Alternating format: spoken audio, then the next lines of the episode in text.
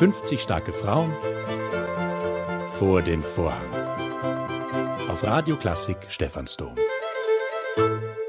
Diese Woche mit Mercedes Echer.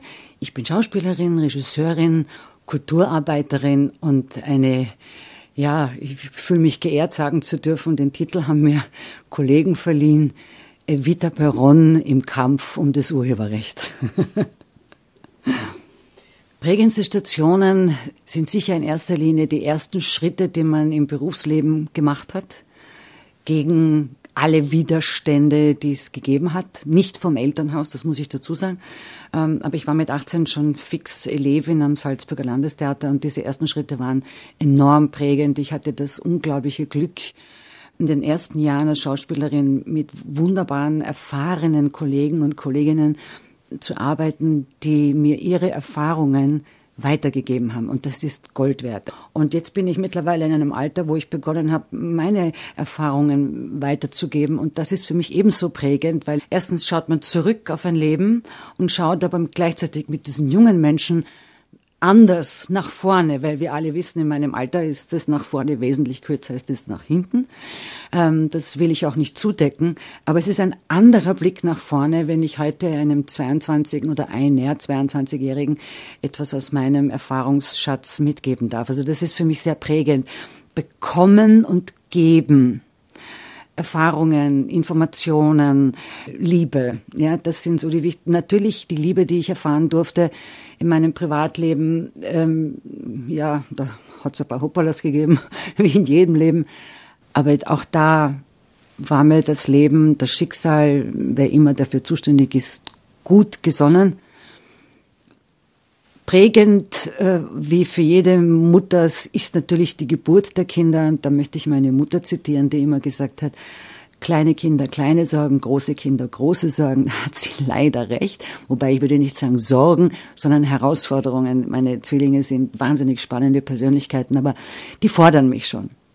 Ja, und prägend war ähm, die Begegnung mit dem Tod. Ähm, einmal in meinem Leben mit einem schweren Autounfall das ist 30 Jahre her, aber vor sechs Jahren, also 2016, die Erfahrung mit Krebs, die prägt einen. Ich habe es überleben dürfen können mit dem unglaublichen ärztlichen Personal, das wir im Wiener AKH haben, wahrscheinlich in ganz Wien haben. Verzeihung, aber ich kenne nur dieses Krankenhaus so gut von Ihnen. Ich war immerhin sieben Monate dort.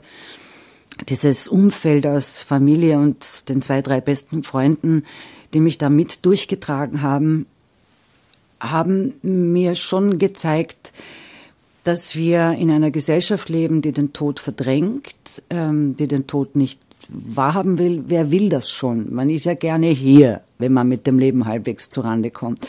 Es gibt sicher Ausnahmen.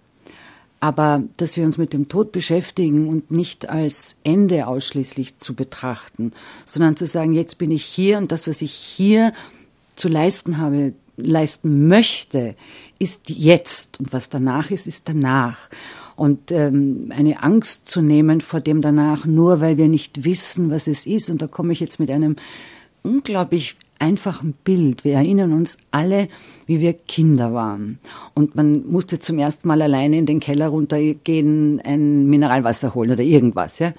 Und man wusste nicht, was ist genau hinter dieser Türe, weil es ist so dunkel. Diese Angst ist normal. Die kann uns auch niemand nehmen.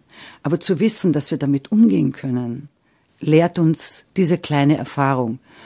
Und dass es ein Teil des Lebens ist. Und ich habe mir damals im Krankenhaus dieses Bild gebaut, entlehnt von den, von den Indianern. Ist das politisch korrekt? Darf man das noch so sagen?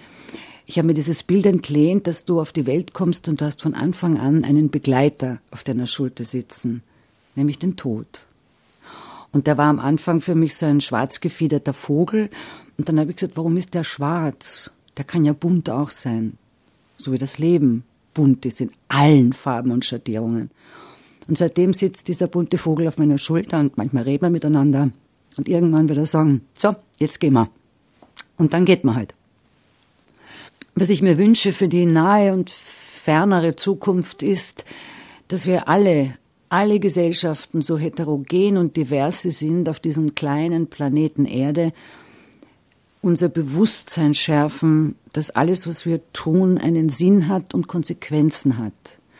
Das heißt, sich zu beschäftigen mit dem, warum bin ich heute hier und jetzt und wohin soll mein Weg führen. Denn alles das sind Beiträge für ein gemeinsames Wir auf dieser kleinen, wunderschönen Erde. Sie hörten die Schauspielerin und Regisseurin Mercedes Echerer. 50 starke Frauen vor den Vorhang. Auf Radio Klassik Stephansdom. Powered bei Club Alpha.